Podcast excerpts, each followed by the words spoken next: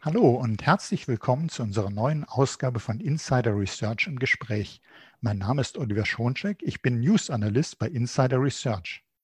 Heute geht es weiter mit unserer Serie SAP S4HANA Umstieg meistern, alles, was Sie wissen müssen, die wir Ihnen gemeinsam mit der Profi Engineering Systems AG präsentieren. Und unser heutiges Thema ist HANA und Nutanix. Worum geht es dabei? Nun, viele Unternehmen sind zwiegespalten. Sie wollen eigentlich SAP HANA nicht in der Public Cloud betreiben, aber die bereits vorhandene Hardware ist nicht geeignet, nicht zertifiziert oder erscheint bei Aufrüstung zu teuer. Doch es gibt einen Ausweg. Es gibt zertifizierte Lösungen, um SAP HANA in der Private Cloud zu betreiben. Stichwort ist hier HANA und HCI, das steht für Hyperconverged Converged Infrastructure, zum Beispiel mit Nutanix AHV. Sehen wir uns dies genauer an. Wie sind zum Beispiel die Erfahrungen der Profi AG mit HANA on Nutanix? Darüber sprechen wir mit Robert Weidner von der Profi AG. Er ist Vertriebsberater und Experte für das Thema Nutanix. Hallo, Herr Weidner. Hallo.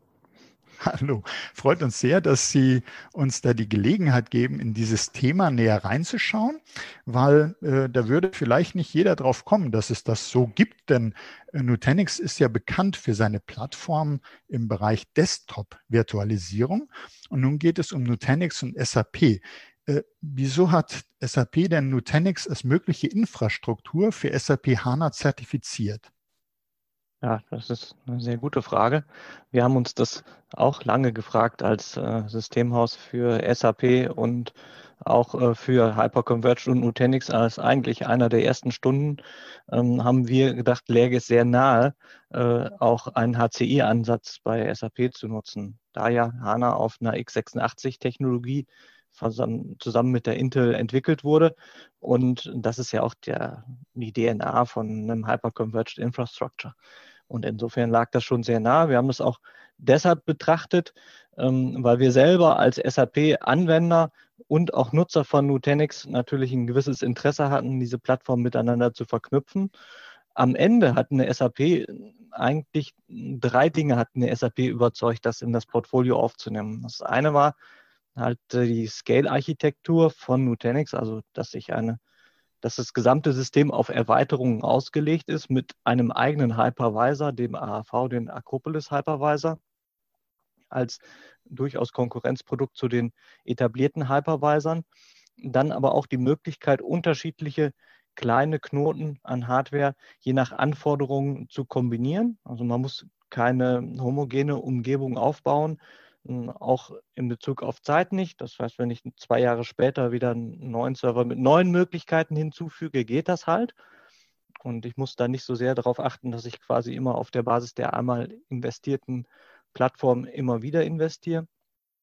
Und das nächste ist natürlich, und das war natürlich auch ein wirklichen Gimmick, was die SAP überzeugt hat, dann auch Nutanix äh, speziell zu zertifizieren, dass diese Erweiterungen im laufenden Betrieb möglich sind. Und dadurch kann man natürlich Tests oder äh, irgendwelche anderen Läufe viel, viel öfter durchführen, weil man nicht auf bestimmte Slots warten muss, äh, wo das System angehalten wird.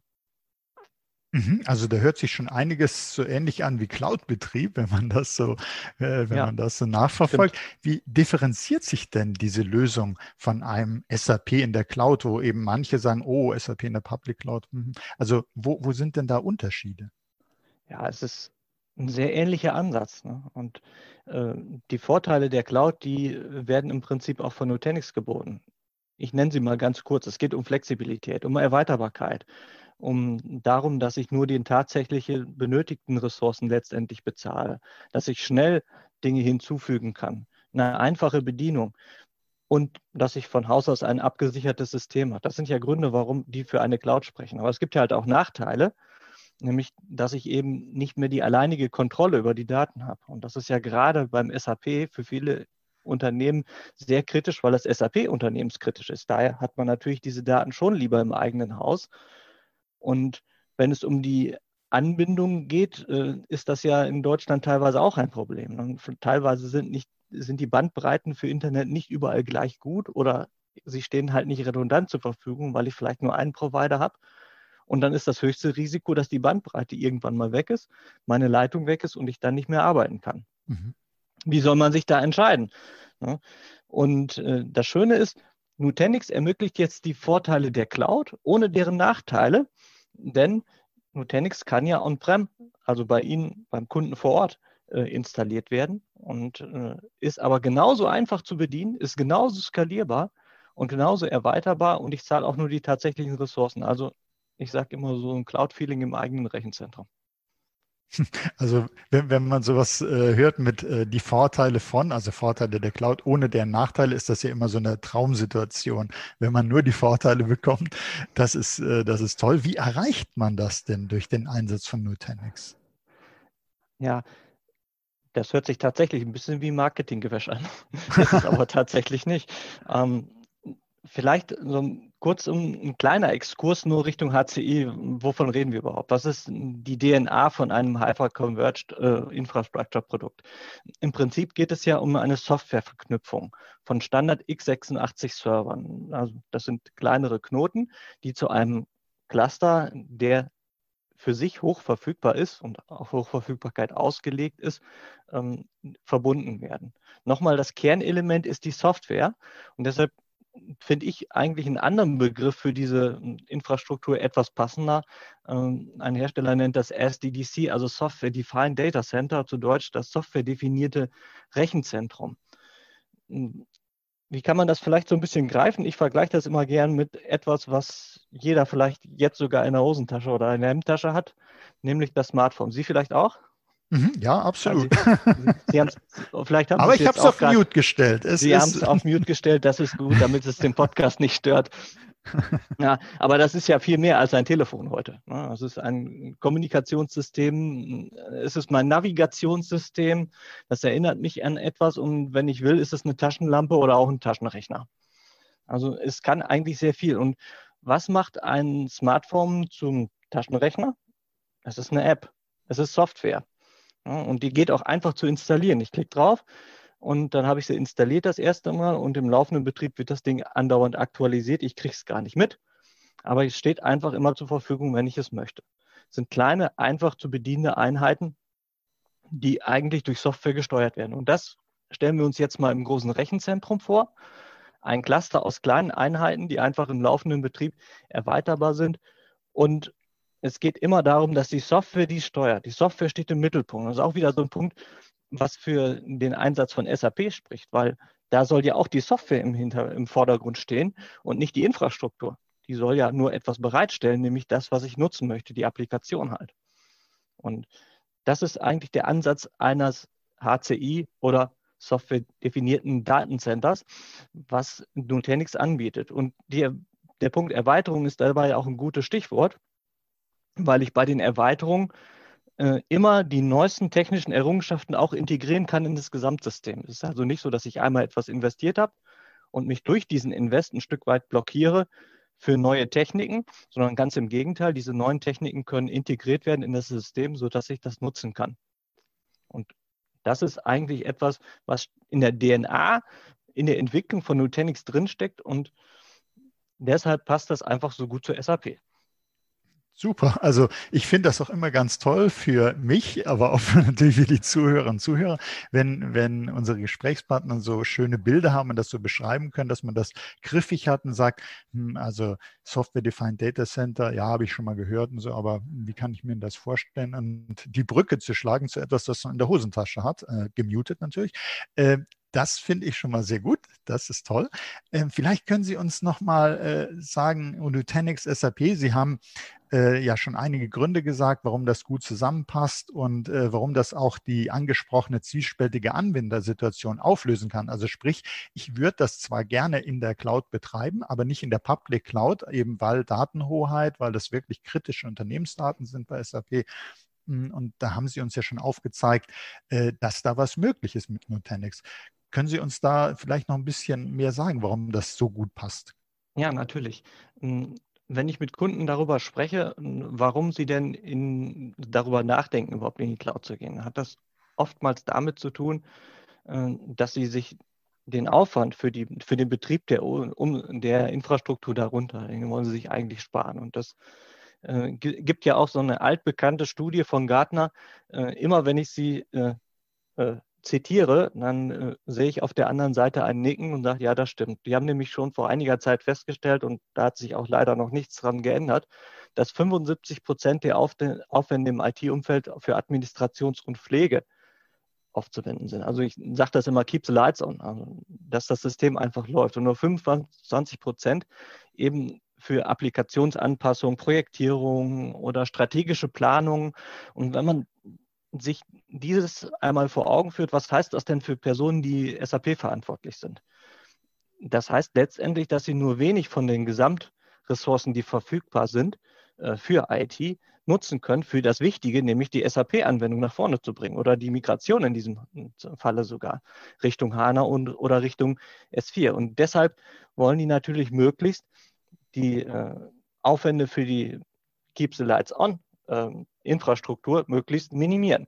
Mhm. Und dass man da signifikant sparen kann, ist ja auch das. Ein reines mathematisches Mittel. Wenn Sie also sagen 75, 25, das ist so die normale, äh, das, die normale Ratio zwischen diesen beiden Dingen. Wenn Sie es schaffen, ein Drittel der äh, operativen IT-Kosten in Administrations- und Pflege zu sparen, haben Sie doppelt so viel Ressourcen für die Projektierung und die strategische Planung des SAP.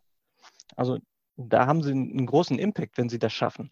Und deshalb wollen eigentlich gerade SAP-Verantwortliche möglichst diese Administration sehr klein halten und denken, ja, dann gehe ich doch in die Cloud, da habe ich damit weniger zu tun. Aber tatsächlich ist es nicht so der Fall, sondern unsere Beobachtungen zeigen, dass dem gar nicht so ist, weil viel noch auch dafür nötig ist, das nachher in der Cloud zu betreiben. Viel einfacher ist eine Infrastruktur wie zum Beispiel Nutanix, die auf One-Click-Simplicity ausgelegt ist, die eigentlich, ist auch wieder eine schöne Studie diesmal von IDC, die gesagt haben, dass man operative Kosten bzw. Zeit in Höhe von 60 Prozent einsparen kann durch den Einsatz von Nutanix als Plattformprodukt. Das heißt ja nicht, dass ich wirklich was spare, gerade in der Migrationsphase, aber ich kann meine Ressourcen ein Stück weit verschieben. Weg vom Betrieb hin zu Projektierung, um das voranzubringen. Denn wir wissen alle, SAP-Migrationsprojekte, die hat man nicht in einem halben Jahr abgeschlossen. Das sind mhm. eigentliche Langläufer. Und je mehr Zeit ich da investieren kann, desto schneller bringe ich natürlich die Neuerungen auch an den Markt, an meine Kunden, an meine Mitarbeiter, die dann diese Features nutzen können.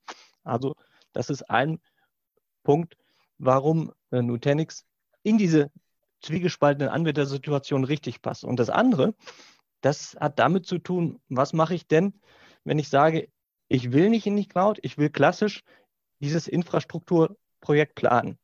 Dann plane ich das ja für drei oder fünf Jahre und ein Stück weit weiß ich noch gar nicht, welche Ressourcen ich brauchen werde. Ich nenne das immer einen Glaskugelanteil.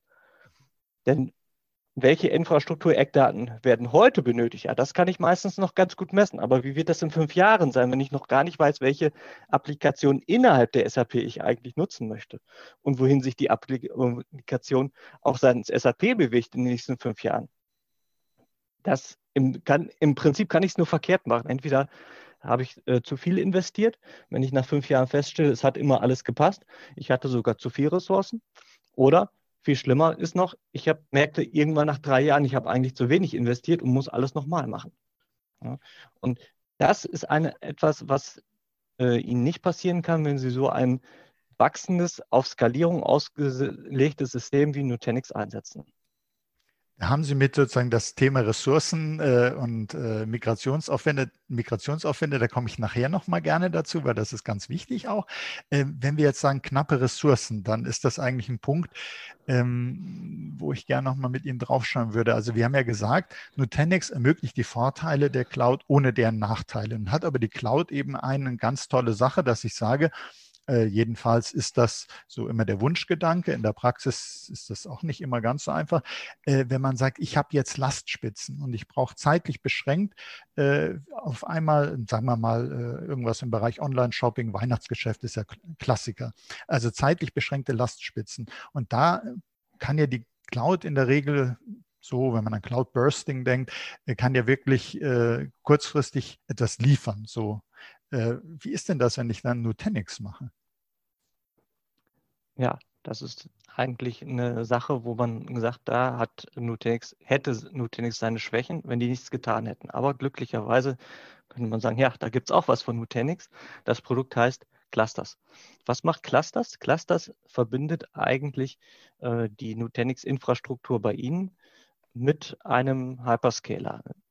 Aktuell AWS oder Azure. Mhm. Was, was machen die? Es ist nicht so, dass Sie quasi bei AWS oder Azure einen Nutanix-Dienst einkaufen würden. Das geht schon sehr, sehr lange. Das ist aber nicht der Ansatz von Clusters. Der Ansatz von Clusters ist, dass sie gesteuert von dem einen Management, was sie kennen, von ihrer Infrastruktur, quasi diese Infrastruktur erweitern in Richtung Hyperscaler. Und das Tool sagt ihnen, was das kosten wird. Sie haben also volle Kostenkontrolle Richtung Hyperscaler. Wenn Sie zum Beispiel Konto, ein Konto bei AWS und Azure haben, sagt Ihnen das System sogar, was für diesen speziellen Workload, den Sie jetzt auslagern möchten, günstiger ist, AWS mhm. oder Azure. Oder ob es nicht vielleicht doch noch günstiger ist, einfach wieder ein Stückchen Ressource dazu zu kaufen, um es selber zu produzieren, weil es am Ende günstiger ist, als selbst für eine bestimmte Zeit nur ähm, das System von äh, oder bestimmte Daten nach AWS oder Azure auszulagern. Das heißt, eigentlich haben Sie die komplette Freiheit bei der Wahl, äh, wie Sie mit diesen Lastspitzen umgehen man verbaut sich keinen Weg. Ähm, wenn man das möchte, kann man das tatsächlich in der Cloud produzieren, aber auf Standardmitteln von AWS und Azure, was dann günstiger ist, als wenn Sie einen Nutanix-Dienst quasi bei diesen Hyperscalern erwerben würden. Und in Verbindung mit einer Automatisierung, das gibt ein Tool bei Nutanix, das nennt sich Calm, kann ich dann zum Beispiel auch ein bestimmtes Template dafür bilden. Beispielsweise, wenn ich bestimmte Tests und äh, Entwicklungssysteme ähm, wirklich nur für eine kurzfristige Sache auslagern will und die Ressourcen nicht selber bereitstellen möchte, dann kann ich ein Template dafür äh, schreiben. Das macht zum Beispiel auch die Nutanix äh, für ihre eigenen Tests und Entwicklungen. Das wird dann quasi über einen Knopfdruck ähm, nach Azure oder AWS ausgelagert. Dort wird der Test durchgeführt. Der kann auch sehr schnell durchgeführt werden weil natürlich die Ressourcen, die ich da auf einen Schlag nutzen kann, theoretisch ziemlich sehr groß sein können. Und nach Abschluss des Tests bekomme ich die Ergebnisse zurückgespiegelt und habe dann wirklich nur wenig Kosten in, in der Wolke äh, verursacht und habe so gesehen diese Lastspitze, die es ansonsten erzeugt hätte, komplett ausgeglichen. Das ist also eine Möglichkeit, die ich hätte, wenn ich das nutzen möchte. Das muss ich nicht nutzen, aber ist halt ein Weg, solche Lastspitzen mit der Cloud, aber in meinem eigenen System, was ich kenne, unter einer Oberfläche weiter nutzen zu können.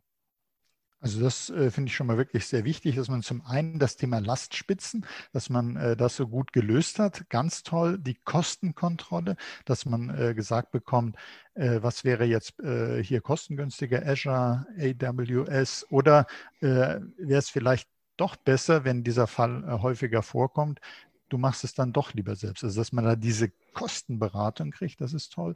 Und äh, auch Templates finde ich auch immer gut, wenn man in, in so einem Bereich, wenn man sich vorbereiten kann und dass man dann sagt, jetzt soll äh, sozusagen das möchte ich jetzt äh, kurzfristig auslagen, zum Beispiel, dass das mehr oder minder auf Knopfdruck geht und dass ich da nicht immer wieder von vorn anfangen muss. Und wenn es solche Templates gibt, sicherlich auch schon, dass ich da was bekomme, was ich vielleicht noch anpassen kann auf meinen Bedarf, dass ich da nicht bei Null anfange. Das äh, klingt alles schon mal sehr, sehr gut. Und genau, da stellt sich ja. Da unterstützen wir natürlich auch als Profi, solche Templates zu erstellen. Also, mhm. Aber wir selber sagen immer, ja, wenn man zweimal Sachen macht, ist es eigentlich unproduktiv, weil man sich beim ersten Mal dann überlegen sollte, wie man es automatisieren kann, damit man es nur noch einmal machen muss. Ja, und das ja. ist auch so ein Ansatz, den Nutanix an der Stelle verfolgt. Mhm. Und wenn, wenn man jetzt sagt, das hört sich wirklich alles toll an, äh, kann ich das denn äh, auch nutzen? Ist das denn für jeden SAP-Anwender geeignet? Oder gibt es eine spezielle Zielgruppe oder sind Kapazitätsbeschränkungen da? Ja, da sind wir auch ganz ehrlich. Ähm, es gibt halt verschiedene Infrastrukturen für SAP. Die sind ja auch verschiedene freigegeben. Wir selber als Profis supporten auch unterschiedliche Plattformen. Mit Sales oder mit Consulting Skill sind ja auch ein sehr großer Power-Partner. Also wenn es da um das Thema HANA und Power geht, das kennen wir auch sehr gut.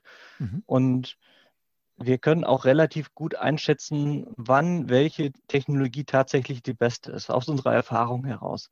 Ähm, das passt, Nutanix passt nicht immer. Das ist klar, genauso wie Power auch nicht immer passt. Aber es gibt viele Möglichkeiten. Also zum Beispiel, wenn jetzt die gesamte Infrastruktur sowieso zur Disposition steht, dann passt Nutanix sehr gut, weil ja Nutanix sehr vielseitig ist, was die Workloads betrifft. Das ist es gibt eine SAP und auch eine SAP-HANA-Zertifizierung, ja, aber auch viele andere Workloads kann ich ja auf dieser Plattform betreiben. Das ist eigentlich, ähm, wir haben es am Anfang auch schon angesprochen, ja, irgendwann ist Nutanix ja groß geworden durch den Bereich der virtuellen Desktops. Sowas kann ich ja gleichzeitig auch produzieren auf demselben Cluster oder auf einem eigenen Cluster. Also insofern, wenn die ganze Infrastruktur zur Disposition steht, passt Nutanix auf jeden Fall immer sehr, sehr gut. Hm, es gibt muss man aber auch sagen, gewisse Kapazitätsbeschränkungen für HANA und Nutanix.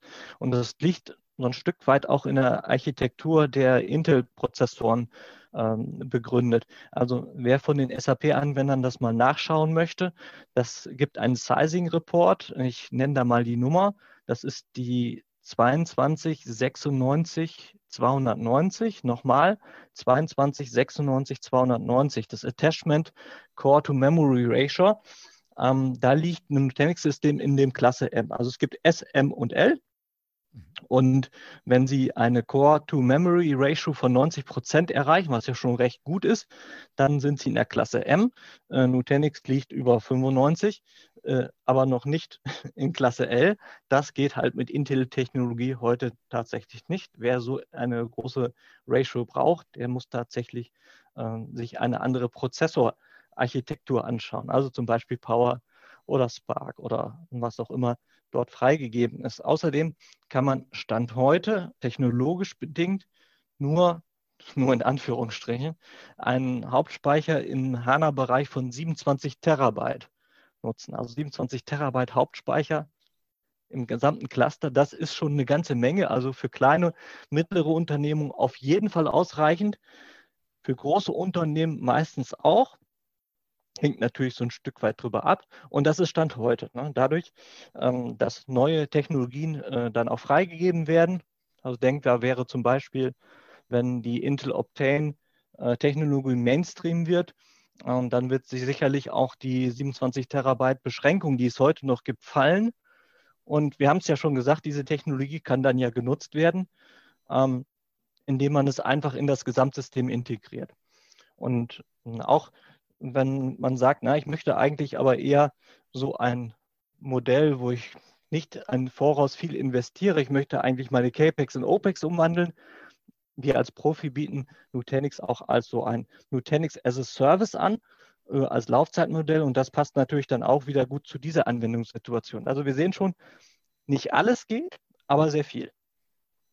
Ich kann jetzt nicht anders als zu sagen, dass wir in unserer gemeinsamen Serie, Serie auch äh, über HANA und Power äh, uns unterhalten haben. Also liebe Zuhörerinnen und Zuhörer, wenn Sie da nochmal näher reinschauen wollen, äh, in diese Alternative. Da gibt es auch was, da gibt es einen Podcast dazu und äh, hören sich das auch an. Das nur an der Stelle gesagt. Aber wenn man sich jetzt sind, sind auch keine, sind keine Konkurrenten von uns. Genau, wir, absolut. Aber, aber, wir beraten den Kunden eigentlich so, wie es dann am Ende für ihn am besten passt, je nachdem, was er gerade möchte. Und die sind zwei verschiedene Ansätze ähm, und die, die passen halt zu verschiedenen Kunden.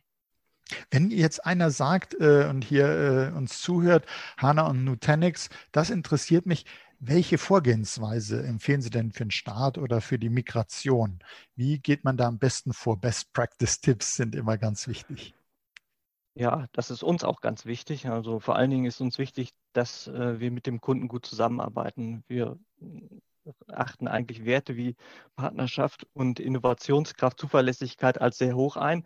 Und das gilt bei allen Projekten, aber natürlich ganz besonders bei so einer unternehmenskritischen Anwendung wie SAP. Deshalb, it starts always oder es startet eigentlich immer mit einem kostenlosen, unverbindlichen Infotermin, wo wir dann einfach mal darüber sprechen, was wir können, was der Kunde an Anforderungen hat. Ähm, ein Stück weit eine Feinplanung mit Experten der Fachabteilungen Unternehmen. Wir haben da ja sowohl im Consulting wie auch in Beratungsleistungen äh, für die verschiedenen Plattformprodukte, die möglich sind, um dann einfach herauszufinden, wohin die Reise gehen könnte. Mhm. Darauf, je nachdem, wo die Absprunghöhe des Kunden ist, kann man natürlich das Ganze mit Beratungsworkshops äh, für SAP und HANA oder S4 und HANA durchaus noch äh, weiter flankieren. Das machen wir eigentlich auch ganz gerne. Und wenn wir dann Schulungsbedarf ermitteln, würden wir den natürlich auch äh, ganz unabhängig von der Plattform, für die man sich später entscheidet, auch äh, leisten können. Ähm, in diesen Gesprächen werden dann natürlich auch äh, über die Plattform selber auch die nötigen Kapazitäten wird es besprochen und wir würden auch unter Umständen eine TCO-Analyse in Verbindung mit Nutanix durchführen, um dann auch die wirtschaftliche Frage an der Stelle zu betrachten. Aber jetzt start always mit einem Infotermin. Und der ist unverbindlich und da kann man sich das noch etwas genauer anhören, vor allen Dingen auch individuell, wie es jetzt für die Kundensituation am passendsten ist. Mhm, das äh, scheint mir auch ein sehr guter nächster Schritt für die Zuhörerinnen und Zuhörer zu sein. Äh, wenn man sich dann äh, aber fragt, hm, man will ja immer gerne schon vorher was über die Aufwände wissen, die auf einen zukommen.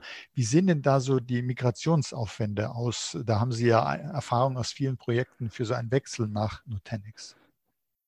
Ja, also sind ja dann zwei Migrationen. Also einmal die nach HANA oder nach S4 und das ist sehr stark abhängig. Das kann man wirklich nicht über einen Kamm scheren. Das hat mit dem Kunden und der Absprunghöhe sehr viel zu tun. Ähm, wenn es allerdings darum geht, eine Plattform auf Nutanix zu migrieren, das ist sehr, sehr schnell und sehr einfach möglich. Da können wir auch ungefähr sagen, wie lange das dauert. Also wir würden mit elektronischen Mitteln erstmal den Bedarf, der, der aktuell besteht, den würden wir sizen können. Und das geht auch relativ fix. Das ist, glaube ich, dieses Tool hat irgendwie die Infrastruktur gescannt in nicht mal einem halben Tag. Und äh, danach gibt es eine Excel-Datei, die man dann anpassen kann äh, von der Kundenseite aus, damit da keine vertraulichen Daten auch übermittelt werden. Wir brauchen ja nur die technischen Grunddaten wie IOPS und ähm, andere Dinge, wie es in die Netzwerklast, wie äh, agieren die virtuellen Maschinen und so weiter. Und wenn wir das haben, ähm, können wir ein Angebot erstellen. Das geht auch recht fix. Und die Umsetzung eines Knotens, also besser gesagt, so ein Cluster aus äh, sechs, sieben Knoten, den kann man durchaus in drei bis fünf Tagen aufsetzen. Und die meiste Zeit dieser drei Tage vielleicht, äh, braucht man dann letztendlich dazu, das physikalisch auch einzubauen, für Dokumentation, die Migration der einzelnen äh, Maschinen. Je nach Hypervisor natürlich auch ein bisschen unterschiedlich. Datensicherung muss ja auch betrachtet werden. Das sind alles Dinge, aber das kann man in drei bis fünf Tagen relativ schlank und schnell umsetzen und es läuft nachher äh, genauso wie vorher, nur halt viel, viel einfacher.